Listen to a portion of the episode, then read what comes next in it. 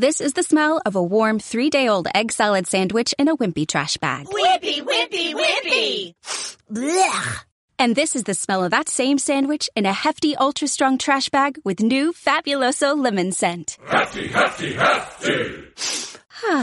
Smell the difference? When life gives you stinky, get Hefty Ultra Strong with new Fabuloso lemon scent. It smells like clean, freshly picked lemons. So no matter what's inside your trash, you can stop the stink and smell the lemon.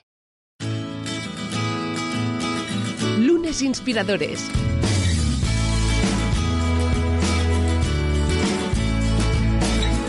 Con David Tomás y Edu Pascual. ¿Qué tal? Bienvenidos a Lunes Inspiradores. Hoy os traemos una historia maravillosa, una historia de superación y todo ello con una sonrisa extraordinaria, como la que podemos ver plasmada en la portada del libro que hoy os presentamos. Una sonrisa como la que tampoco falta su autora, que es quien hoy nos acompaña. Pero antes, el título. Fuerte, que se entere el mundo, cómo vivir con dolor crónico y vivir feliz y con nosotros Carmen García. ¿Cómo estás, Carmen? Bienvenida. Buenos días, muchas gracias. Gracias a ti por acompañarnos y por venirnos a contar uh, tu historia. Hoy lo hemos hecho distinto, pero es que es verdad, tú coges este libro y hay un smiley gigantesco y es el que no le falta a nuestra invitada, quien también, pues a los que nos sigáis en YouTube podéis verle en concreto la sonrisa. Sí, señor, ¿por qué? Porque hoy se trata de una historia que, como decía, os va a inspirar y mucho, y mucho en este nuevo lunes aquí en Lunes Inspiradores. David Tomás, ¿cómo estás? Bienvenido. Muy bien, oye, pues como dices, con muchas ganas de hablar con Carmen, de conocer toda su historia. El libro, la verdad es que os lo recomendamos, lo que dices, ella ¿eh? en la portada tenemos esa sonrisa, ¿no? Y que es la que comparte Carmen con nosotros, los que nos veáis en el canal de, de, YouTube, que somos todavía poquitos, pero cada vez más, y los que estáis en podcast de siempre, pues bueno, podéis buscar el libro y veréis, veréis esa, esa portada. Así que nada, contento de estar aquí hoy y como siempre con ganas de lunes inspiradores. Exacto, y que a ti tampoco te falta la sonrisa nunca, ¿eh? Nunca, nunca. No, no habrá un día en el que te vayas a dirigir a David Tomás y no te reciba con una sonrisa, cosa que se agradece una barbaridad en una persona, las cosas como son. Oye, David, vamos a por el reto líder, otra cosa con la que nos recibes también cada, cada semana y es con un propósito, con un nuevo reto que nos propones y que también podéis compartir, ya lo sabéis, en las redes sociales. Adelante, David. Sí, pues mira, el reto de esta semana va de una frase de otra mujer extraordinaria como era Eleanor Roosevelt, que tenía una frase que decía, muy famosa, decía, las grandes mentes discuten las ideas, las mentes promedio discuten los eventos, las mentes pequeñas discuten con la gente. Y el reto líder de esta semana va de hacer caso a Eleanor Roosevelt. Y esta semana vamos a, ser una gran mente y vamos a hablar de ideas, de proyectos, de hacia dónde queremos ir, de, de cosas a lo grande y vamos a dejar de hablar de eventos y de personas. Vamos a centrarnos en, en esa visión de hacia dónde queremos llevar nuestra vida. Qué bueno. El aspecto creativo de, de, la vida, tanto en el entorno personal como en lo profesional, es, es, maravilloso y mueve el mundo, sin duda. Grandes ideas que se han llevado a cabo y que nos han ayudado a evolucionar en tantísimos aspectos, ¿eh? como emocionales, como profesionales, etcétera, etcétera. Y también, evidentemente, ideas creativas que de alguna forma uh, nos ayudan a, a, evolucionar y también a adaptarnos, a adaptarnos. Es hoy sin duda una historia de superación, una historia de adaptación y una historia de positivismo, una historia más que, más que positiva de la que podemos extraer en este libro fuerte que se entere el mundo, cómo vivir con dolor crónico y vivir feliz. Pero Carmen, ¿cómo son tus lunes? Cuéntanos, ¿qué es para ti un lunes? Pues la verdad que me, me, encanta la pregunta y me encanta estar aquí con vosotros y hablar de, de, ello, porque un lunes, pues eh, cuando, cuando tienes un, un, problema de salud o un problema de dolor, como es mi caso y de dolor crónico, de lo que habla el libro, un lunes a veces es un poco aterrador, es un poco difícil, porque empieza como para mucha gente, empieza la semana, empieza Mm, esa rutina a la que tienes que enfrentarte, que sales de tu esfera de confort, vas a trabajar, te tienes que desplazar, tienes que eh, comunicarte, hacer esfuerzos con tu dolor o con tu problema de salud. Pero normalmente lo que nos figuramos en la mente es mucho menos amable que la realidad. La realidad es más amable. Entonces el lunes o el domingo de madrugada o por la mañana todo parece más difícil todo parece terrible, parece que el dolor vaya a ser muy grande, parece que el esfuerzo, parece el trabajo, parece que todo va... ¡Qué difícil! Y luego no lo es. Entonces los lunes no son tan difíciles. Y la vida es una sorpresa bastante bonita. Mira, mi lunes uh, de hace eh, eh, yo creo, de hace 10 días, o sea, el lunes de la semana pasada, mío, eh, lo cuento porque es, es chulo, es como la vida puede y como tenemos en la mente cosas de, ah, va a ser así, va a ser así, va a ser, y luego no es así. estaba en Alemania haciendo el uno de los exámenes para ser astronauta con discapacidad de la Agencia Espacial Europea. ¿Y quién me habría dicho que uno de mis lunes fuera ser ese? y que cayera en lunes, ¿no? Qué casualidad. Y que cayera en lunes. Sí, señor. hombre, la verdad es que eh, ese detalle es, maravilloso. Entraremos de lleno ahora en la, en la charla para que nos cuentes un poquito más, pero nos va bien un poco para que os hagáis cargo de la relevancia de que, y de que no existen los límites. Y nuestra invitada de hoy es un enorme ejemplo de ello. Oye, fantásticos esos, esos eh, lunes que quedan ahí. Me ha encantado el detalle eh, de ese punto de dificultad. Mucha gente le pasa con las noches, ¿no? Que se hace de noche y de pronto la cabeza te da por empezar a preocuparte por las cosas porque las noches a veces, ¿no? Eh, acostumbran a ser un poco más batalleras y cuando ya se hace de día desaparecen todos esos dolores de cabeza que podemos llegar a tener en la vida, ¿no? Pero bueno, oye, cada persona es un mundo. David, vamos a descubrir el mundo de nuestra invitada de hoy. Claro, vamos a hablar de tu trayectoria. Para poneros en contexto, eh, Carmen hoy a los, ocho, a los ocho años, pues fruto de una operación, pues sufre dolor crónico. Ella es actualmente subdirectora en el Ministerio de Hacienda y Fundación Pública y hay que decir es experta también en innovación, en transformación digital, licenciada en matemáticas por la Universidad Complutense de Madrid, en la especialidad de astronomía, mecánica celeste y geodesia y lo que nos ha dicho, quiere cumplir uno de sus sueños. Ahora mismo está seleccionada entre una de las posibles candidatas por la Agencia Espacial Europea para formarse como astronauta, con, en este caso con limitaciones físicas. Vamos a hablar de, tu trayectoria. Yo no sé si tu vida cuando tienes esta operación eh, cambian los valores o más o menos se mantienen, pero nos gusta mucho conocer la educación que te dio tu familia, tus padres, ¿no? ¿Qué, ¿Cuáles fueron los mensajes? ¿Cómo te ayudaron? Cuéntanos un poco su rol en tu vida. Sí, pues eh, yo me considero muy afortunada por la familia que tengo. Tengo mis padres que, que, siguen a mi lado y tengo un hermano.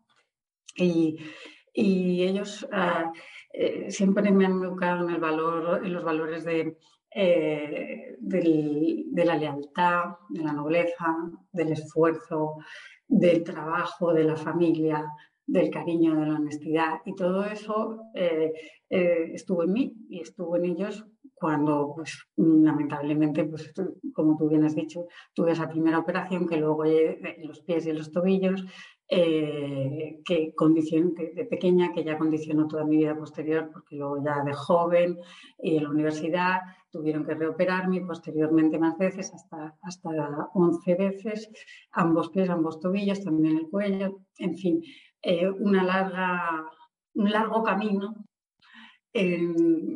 para poder eh, buscar una movilidad mínima para tener una vida funcional, porque yo quería trabajar, yo quería tener una familia, quería tener, quería tener vida. Y entonces eso no era nada fácil en una situación en la que se complicó muchísimo.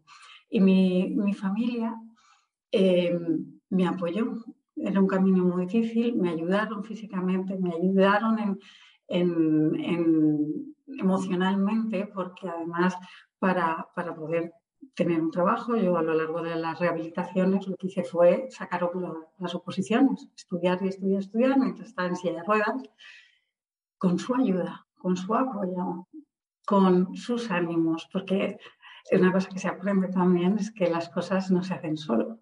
O sea, a veces queremos ser muy autónomos, ¿no? Que está muy bien, pero pedir ayuda en el momento adecuado es una de las virtudes más importantes que hay. ¿no? Saber pedir ayuda y saber aceptarla con amor y con, y, con humildad y con cariño y con sentido de humor, que eso es una de las cosas que quita mucho peso en situaciones de este tipo. Y eso es algo que también en mi familia a veces en, momentos muy críticos, de mucha discapacidad, de dolor, de enfermedad, de humor, mira por dónde, quitan muchas telarañas. Entonces, tengo una familia unida, tengo una familia que me ha enseñado que la adversidad no es solo cuestión de fuerza de voluntad, que bueno, está muy bien, pero de voluntad, o sea, de querer, ¿no? de querer. Oye, ¿y el, sueño de viajar al espacio eh, siempre ha ido contigo? ¿Cómo se desarrolla esto y cuándo empiezas a ver que era algo posible? Que dices, oye, pues puedo ir. Y de momento está abierta la puerta y seguro que te vamos a seguir y esperemos que lo consigas. Pues eh, espero que sea así, la verdad que sí. Yo siempre quise ser astronauta.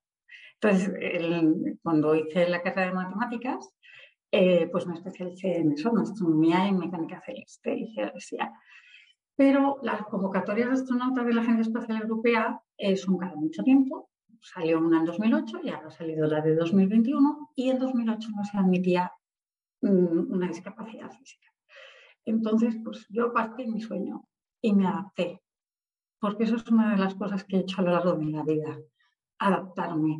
Es decir, no preguntarme por qué no puedo hacer esto, sino sí que puedo hacer esto otro y ver las bondades de lo que puedo hacer.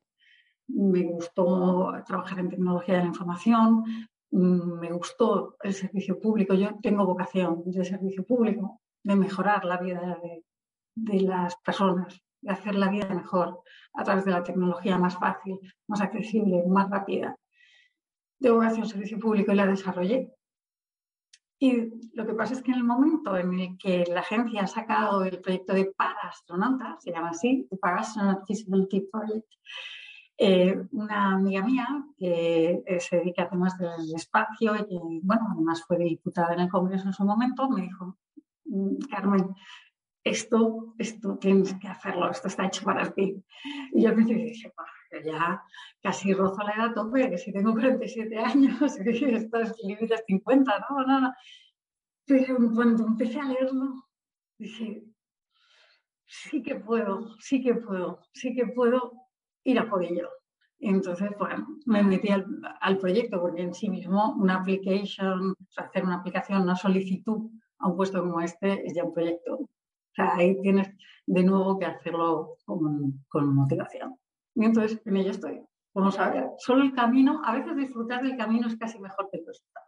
Yo creo efectivamente, ¿no? Que esta es la, la actitud, es decir, oye, podrás conseguirlo o no, pero la experiencia que has tenido, lo que has, lo que has aprendido, lo que, oye, el, el soporte que, que, recibes de tus amigos, de tu familia, ¿no? Solo esto ya vale la pena, ¿no? Y muchas veces es lo importante en la vida, es, es disfrutar del camino. O sea, al final cuando llegas, está muy bien y has llegado, pero si no has disfrutado del camino, mmm, tampoco vale, no creo que valga tanto la pena. Mm, estoy totalmente de acuerdo con eso. Y hubo una temporada en la vida que, que, eso me costaba verlo, pero también lógicamente porque el camino era duro. Eran rehabilitaciones muy duras, eran procesos muy duros, ¿no? Entonces buscaba mucho el resultado. Y, y, quizá fruto de esa, de, esa lección, porque como tú decías antes, los valores también cambian cuando pasas por procesos de salud muy complejos.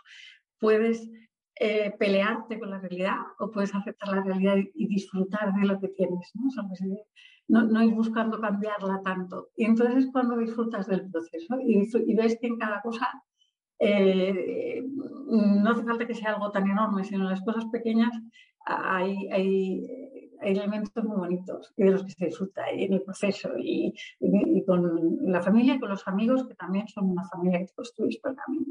Oye, ¿y cómo se aprende a vivir con, con dolor? ¿no? Porque todos los que, que estamos ahora en el, en el, podcast, todos los que te escuchamos, claro, eh, cuando oye, pasas un dolor puntual, pues, pues mira, lo pasas y es difícil, te cambia el carácter, ¿no? Pero lo pasas. Pero en tu caso, que es eh, joven, tú has tenido que aprender a convivir con el dolor.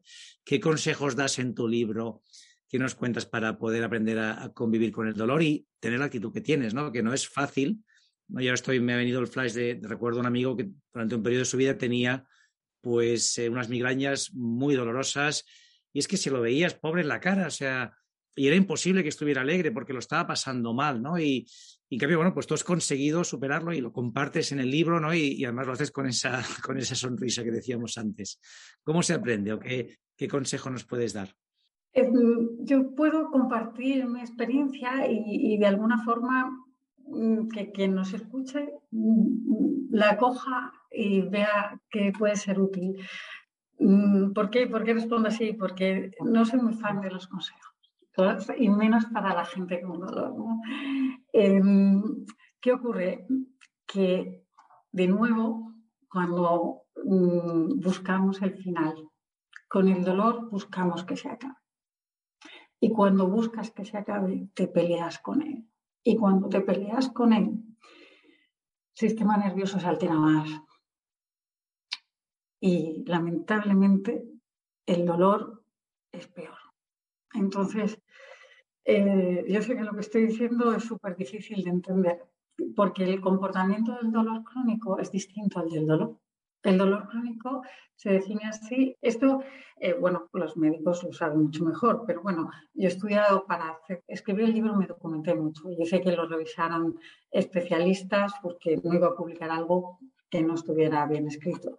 El dolor crónico se define así cuando está perpetuado más allá de seis meses, es decir, que ya el dolor pierde su función. Algo te duele, puede estar mal el tejido o no, pero tú tienes dolor.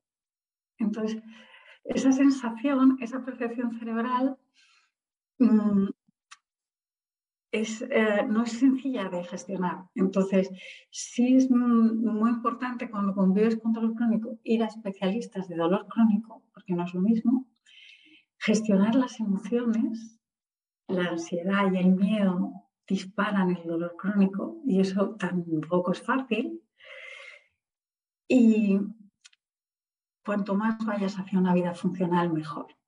Es decir, dejar de trabajar, dejar de relacionarte, dejar, porque tienes dolor, que es la tendencia, el reposo, que es la tendencia, no son, esos son los mejores amigos para el dolor crónico. Lo perpetúan. O sea que es la idea siempre que intentes tener la vida lo más normal posible sin cambiarla, que es lo que tú has hecho y te ha funcionado, que ahí tenemos la, prueba, porque tú tenías claro que querías trabajar desde, bueno, primero hiciste una carrera que ya no es fácil, ¿no? Que supone un esfuerzo estudiar matemáticas, pero después eh, has trabajado siempre, ¿no? Has estado siempre, digamos, desarrollándote. ¿Cómo ha sido este desarrollo profesional? ¿Algún momento has tenido que hacer algún sobreesfuerzo y cómo lo has hecho en ese caso? Qué gran pregunta. Siempre. Lo hago siempre y lo hago cada día. O sea, yo, eh, tú me preguntas en pasado, pero es presente. O sea, eh, claro, es todos los días hay pocas mejores. Lo que pasa es que voy, voy mejorando, voy mejorando. Yo trabajo, eh, trabajo mi dolor siempre, siempre. Entonces, he hecho esfuerzos muchísimos, muchísimos he hecho muchísimos esfuerzos, siempre me adapto. ¿Qué se adapta más, el medio o yo? Pues normalmente yo, porque, y esto seguro que esta pregunta se la hace a cualquier persona con discapacidad, aunque no tenga dolor, te va a responder así, porque el mundo es el mundo y, si esperamos que el mundo sea súper empático súper comprensible y súper accesible, pues nos podemos esperar. Cada vez es más accesible, cada vez es más empático, pero yo no controlo el mundo. No puedo operar sobre el mundo, solo puedo operar sobre mí. Entonces, mi responsabilidad está en mí. Así que yo, por ejemplo, he trabajado, por decirte un ejemplo, he trabajado en muchos, en la empresa privada, en la pública, más en la pública. He trabajado en distintos ministerios y en distintos organismos. Pero un ejemplo de donde trabajé, que fue una odisea, fue el Palacio Real. Porque el Palacio Real es todo empedrado no es nada accesible y para mí fue un verdadero ejercicio de cómo gestiono esto y el miedo que le tengo yo a entrar a este palacio y a este, ya este adopinado y a este tal. Pues mm, en gran medida lo que hablamos de los lunes. ¿Qué miedo tengo? ¿Qué miedo tengo? No, no, ¿por qué me voy a hacer daño? No necesariamente. Si yo puedo ir por aquí, puedo ir por allá y puedo hacer esto así, puedo hacer esto así. Y cuando ya fue un tiempo, ya llevaba años y era un poco agotador, pues cambié de puesto a algo más accesible. Pero yo he seguido siempre a lo largo de los años trabajando mucho en cosas que me gustan, siempre con equipos, trabajando en equipo, que para mí es muy agradable, y siempre cuidando mi salud, viendo a mis terapias, a mi ejercicio terapéutico, a mis Claro, pero esto que cuentas se aplica o aplica a todos nosotros, ¿no? Al final lo que dices independientemente que tengas dolor o no, esa actitud es la que, la que te lleva, digamos, a, disfrutar del camino. Siempre va a haber retos, ¿no? En tu caso, han sido retos elevadísimos y demuestras cómo se pueden superar y cómo se puede tener una vida totalmente funcional, pero cualquier persona que nos escucha al final, oye, pues si tienes la suerte de no tener el dolor crónico o de tener una determinada dificultad, pues agradecelo, pero adáptate al medio, ¿no? Que a veces quien, más tienes, quien más nos cuesta adaptarnos.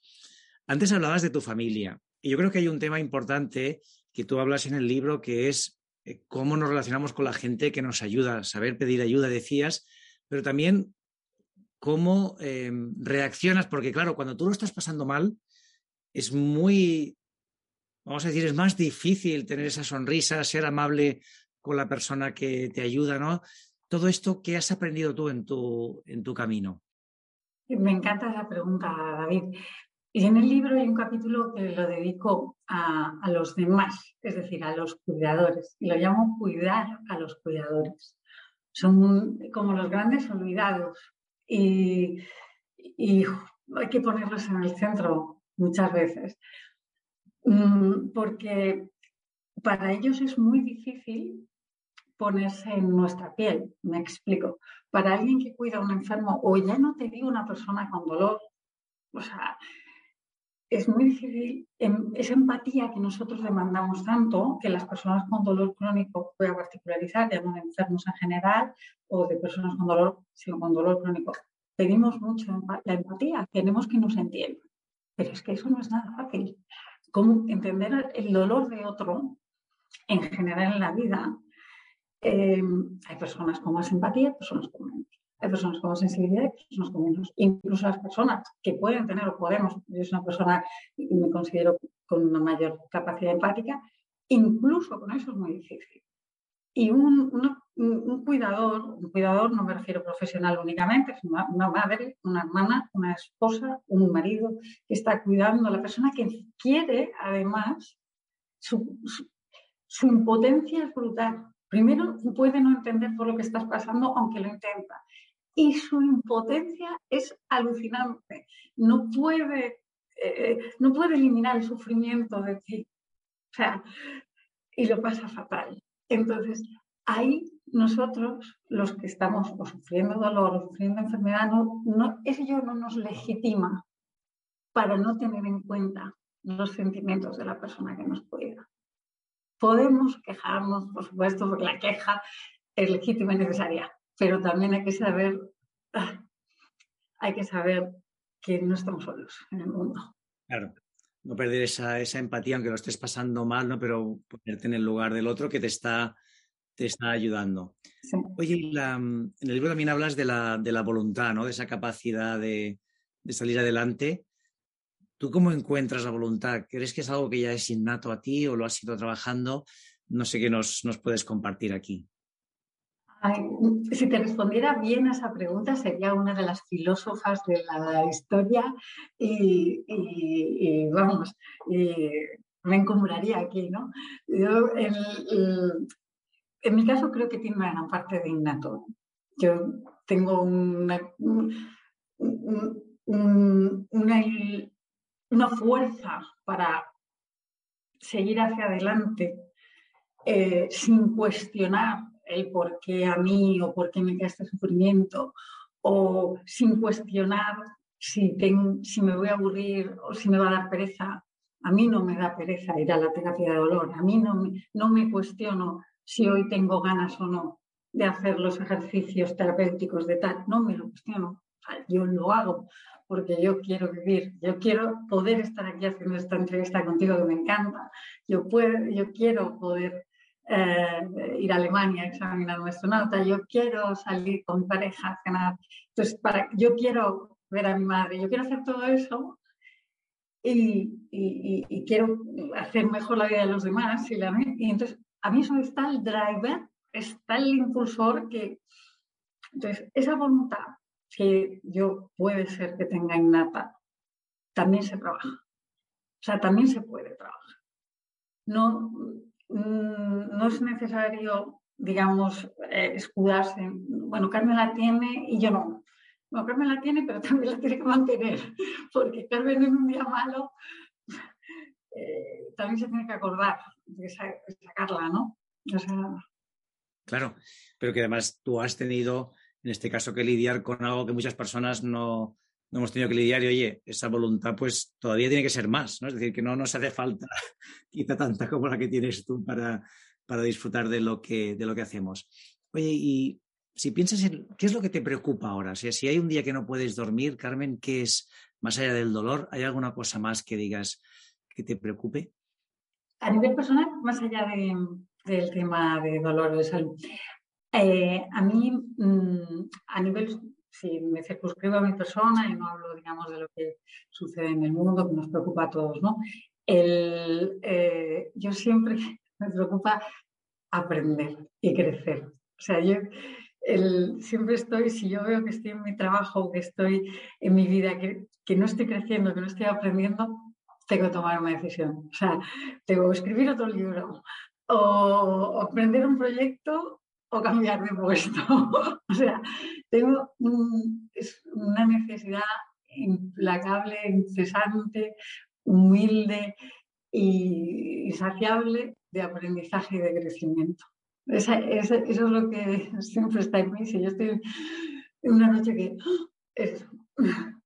Bueno, pero es que realmente esa es la, actitud, ¿no? Porque al final, oye, em, la vida pasa muy rápido, pero hay que intentar aprender lo máximo, ¿no? Tenerlo o, conocer lo último, ¿no? Y sobre todo sentir que, mejoras como persona. Yo estoy convencido que esto te, ayuda cada día.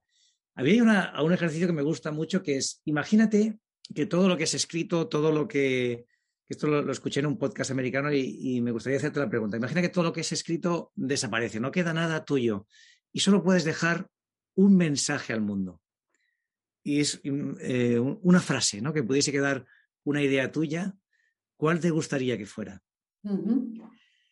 Eh, una idea mía, pues... Bueno, o que quieras compartir, ¿eh? que hayas aprendido de otros, pero algo que digas, mira, si yo quiero dejar un mensaje al mundo, eh, sería esta frase. El otro día, por ejemplo, también lo, vi en una red social, de repente en un, en un centro de mayores ponían a, a, mayores con un cartel y cada uno te mandaba una frase. Decía, oye, pues soy Mary, 99 años, y te decía, oye, vive la vida intensamente. Y era, era muy bonito porque veías a personas, pues ya que estaban en, en, la última fase de su vida, compartiendo esta frase, ¿no? Esa es la, la idea.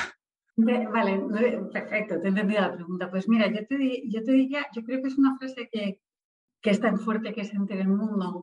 Eh, yo creo que está en los en, mis dos, si no está en los, en los dos libros, que es que la verdad tiene un camino. La verdad tiene un camino. O sea, tú lo puedes ignorar, lo puedes sortear, le puedes dar la vuelta, pero como va a estar en ti.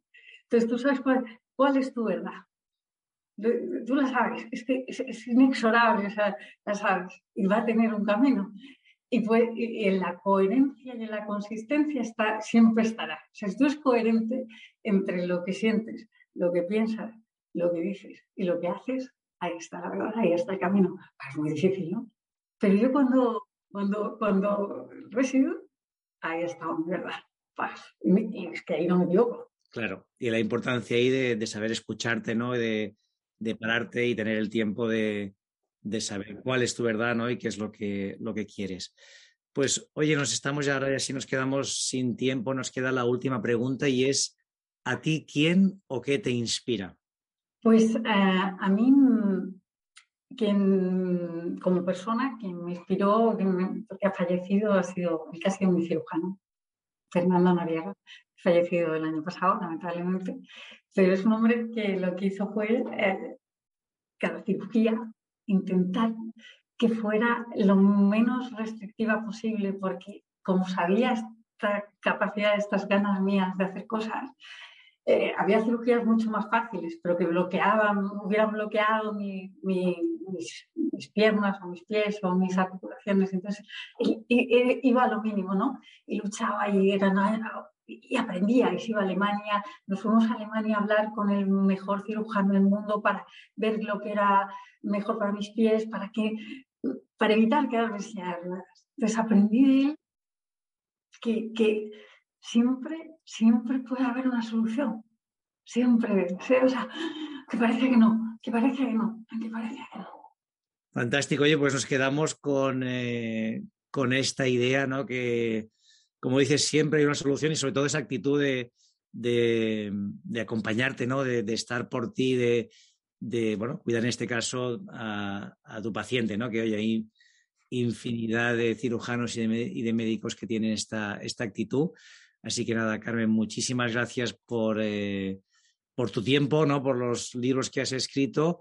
Y Edu, oye, gracias a ti que tú has sido quien descubrió a, Carmen, ¿no? Y has propuesto que, que estuviera con nosotros y ha sido una, un auténtico placer escucharte. Aquí el trabajo es del equipo que conformamos este magnífico lunes inspiradores que nos inspira, que nos ayuda a, aprender y que ya no es solo para esta enorme comunidad que cada vez lo es más y que tratamos de traerles las mejores historias y las mejores inspiraciones, sino también pensar que también esto también es para nosotros. Nosotros aprendemos una auténtica barbaridad. Estamos ahí en primera línea o representamos de alguna forma y también que seguro que mientras escucháis esto pensáis, oye, a ver si le pregunta aquello y tal. Pues esperamos acertarla siempre ah, en el mayor grado posible. Así que ha sido un auténtico placer que nos acompañes, Carmen. Desearte toda la suerte del mundo y cuídate. Te seguiremos de cerca. Muchísimas gracias a vosotros. Y David, ¿qué les decimos a las inspiradoras e inspiradores esta semana? Pues nada, animaros a que sigáis el reto líder, la frase de Eleanor Roosevelt, las grandes mentes discuten las ideas, no seamos una mente pequeña que discute con la gente, sino que nos vamos a centrar en las ideas y en lo que podemos crear. Yo creo que después de escuchar a Carmen y su historia, pues todavía más, recomendaros que leáis al menos eh, su libro fuerte, que se entere el mundo, cómo vivir con dolor crónico y vivir feliz, que seguro que os va a ayudar a inspiraros, a tener unos días mejores y una visión de vuestra vida seguro que más plena. Y luego ya lo último, como siempre que salgáis esta semana a la calle, que disfrutéis mucho de cada día y que siempre que podáis abracéis a alguien. Feliz semana a todos. Suscríbete a nuestro canal de YouTube a nuestra cuenta de iVoox y síguenos en Twitter, arroba lunesinspirador. Lunes Inspiradores.